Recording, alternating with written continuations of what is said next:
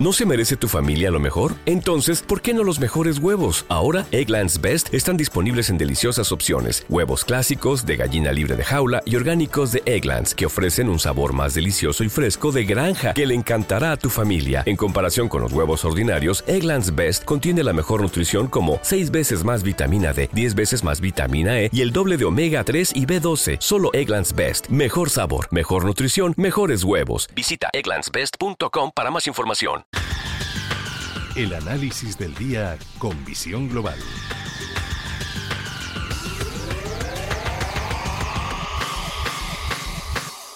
Y saludamos a Luis Benguer, el gestor independiente. Luis, muy buenas noches. Hola, buenas noches. Bueno, hoy tocaba ya recoger beneficios. Ese último rally nos ha durado dos días en el que hemos visto fuertes subidas a este y otro lado del Atlántico, pero de nuevo vuelve la volatilidad, vuelven las dudas, vuelve la incertidumbre y sobre todo vuelven comentarios eh, de, como ha dicho hoy el fundador de Amazon, Jeff Bezos, hay que cerrar las escotillas, a si nos vamos a ahogar. Eh, sí, eso he escuchado. Bueno, eh, al final se basaba en datos de, Goldman Sachs, ¿vale? por lo que he leído el tweet que había publicado, el retweet, así, ¿vale? Eh, la parte, yo creo un poco hablando de lo que hemos hablado las últimas semanas, la parte positiva de todo ello es que, bueno, si están poniendo un poco el freno y, están controlando gastos, eh, pues igual no, no dura después tanto a la famosa crisis en, Estados Unidos. ¿eh? Hablamos en Europa, es otra historia. Pero en Estados Unidos, con un poco de suerte, pues solo asistimos a, a, una pequeña entrada o a una, a una W rápida, ¿no? Eh, al fin y al cabo, la, la FED lleva muchos meses por delante actuando, por lo tanto, después tendría margen de, contractuar si fuera necesario. Y los bancos, yo creo que ya sabemos cómo trabaja la banca, eh, pues vienen un poco adelantando para, para que sean conscientes tanto la FED como el gobierno. Eh, dices, estabas hablando de, Europa, también en Europa tenemos, tenemos lo nuestro, sobre todo en el Reino Unido, porque lo cierto es que la Premier británica, por mucho que hoy haya dicho en el Parlamento eh, y se haya levantado diciendo y afirmando que es una luchadora, que ya no se va a rendir, le crecen los enanos. Eh, sí, suerte que no la tenemos aquí. bueno, no hables muy alto. A ver si va a decidir, a ver si va a decidir cambiar de aires. Eh, a ver, es lo que me has estado diciendo las, los últimos meses. En una situación de inflación tan complicado con la mola actual, eh, tienen que ir de la mano gobierno y, Banco Central.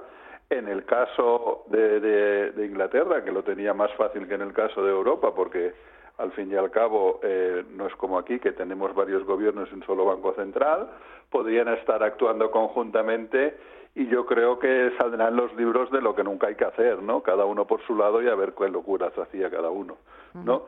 Y el ejemplo estamos, pues que bueno, que llega el ministro de Finanzas y ha rectificado todo, todo otra vez para atrás, pero al final lo único que creas en los mercados son incertidumbres. Y en la situación actual, lo que busca el mercado, bueno, y el mercado y la gente en la calle, el día a día, es, es, es confianza, o sea, no, no hay que solo pensar en el mercado, en, en la calle el día a día lo que necesitas es que bancos centrales y, y gobierno te dé confianza y que no que pues no, que cambien cada cada dos por tres de ahora tiro a la derecha y ahora me giro a la izquierda y, y, continúo.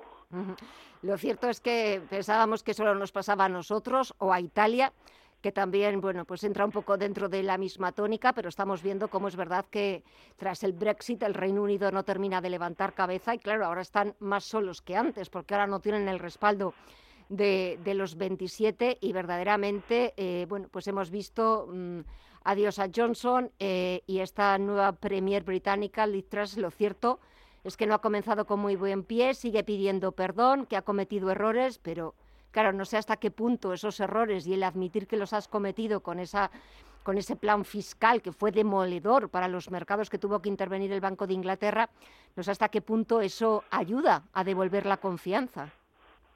Pues como bien comentas, yo creo que cero. Eh, está, además es que eh, si eso hubiera pasado hace cuatro o cinco años con la economía creciendo, aunque estuviéramos ya estuvieran ya en el Brexit, pues bueno, no la situación no hubiera sido la misma, pero en una situación actual que lo que necesitas es que es crear confianza y dar seguridad a lo que te comentaba, no solo los mercados, a, a la gente de la calle, al día a día, a los empresarios, ¿vale? Eh, pues esta situación es lo que te provoca, es más tensión. Y yo creo que en general los ingleses que habían asumido que con el Brexit ellos se seguirían comiendo el mundo, pues creo que les está cociendo más, más de lo que de lo que nos podemos pensar porque esta situación de incertidumbre no están tan acostumbrados ellos a tenerlas éramos más los PICs. Sí, sí, sí, pero ellos casi, pues vamos a tener que ampliar eso de PICs y también incluir al, Reino, al Reino Unido. Bueno, eh, la próxima semana reunión de, del Banco Central Europeo. Mañana la vicepresidenta económica Nadia Calviño, que está en Frankfurt, va a reunirse con, con la presidenta del BCE, con Christine Lagarde, y me imagino que pues hablarán de un endurecimiento de la política monetaria en la eurozona porque va a tener que subir los tipos sí o sí y quizás también sí o sí 75 puntos básicos. Eh, bueno, nada. nada nuevo. Ya va. Nada nuevo, empezaron tarde y a contrarremolque, eh, bueno, están eh, a veces da la impresión que estén improvisando, ¿no? Eh, o sea, cuando tenían que actuar más rápido un poco, pues bueno, empezaron tarde. La parte positiva también es lo que hemos estado comentando las últimas semanas y meses, es que al actuar tan rápido Estados Unidos sí que se en las materias primas, eh, y aunque el spread se ha abierto un poco entre el Bren y el WTI, el crudo, ¿vale? pues bueno, tenemos uno en torno a los 82 dólares, si no recuerdo mal, y el otro en torno a los 90 eh, pero muy lejos de los famosos 130, 140 y que ya se preveía subidas hasta los 200 o 240 hablaban algunos. Pues la parte positiva es que la actuación rápida de la Fed pues también nos ha ayudado a todos en cuanto a la materia prima, aunque tengamos un euro bastante más flojo, pero como mínimo la caída es importante en, eh, en muchas de las materias primas, cosa que pero de la misma manera que cuando empezamos a hablar de la inflación dijimos que sería un proceso lento y doloroso y que pues la bajada es de la misma de la misma manera no de estas actuaciones pues luego se ve más tarde reflejado en los precios y en el en las paradas. No podemos pretender que esto sea como en el intradía del mercado en renta variable o en divisas. Y si echamos un vistazo, quizás ahora la atención estos días, bueno, como hemos visto subidas en, las bolsas en la renta variable, no prestábamos tanta atención a la renta fija, pero es que la rentabilidad del Treasury americano, del bono estadounidense a 10 años, ya ha vuelto a colocarse no por encima del 4, sino del 4,11%. Sí, sí, correcto. Está arriba y, este año yo creo que a nivel mundial muchos inversores de renta fija aprenderán lo que son caídas importantes en fondos de renta fija. Eh, el hecho de que suba la rentabilidad significa que ha bajado los precios y por lo tanto eh, se ve afectado en el, en el valor liquidativo de esos fondos.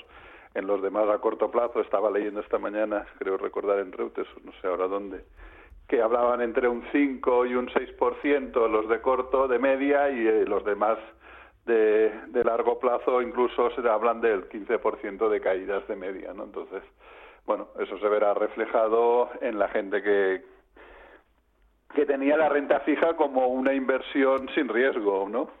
Que se, yo creo que lo habíamos incluso comentado hace muchos meses cuando hablábamos de la burbuja de la renta fija, que al final cuando catalogas al inversor, pues en teoría el no riesgo era renta fija y, no es así. La renta fija tiene sus riesgos y lo estamos viviendo ahora. Sí, sí. Eh, también me ha recordado antes un compañero que no, que no me acordaba yo. 35 años se cumplen este 19 de octubre eh, del lunes negro. En 1987 era lunes, ese famoso Black Monday, que fue un auténtico crash en la bolsa de Nueva York. Sí, bueno, yo este no estaba. yo, tampoco.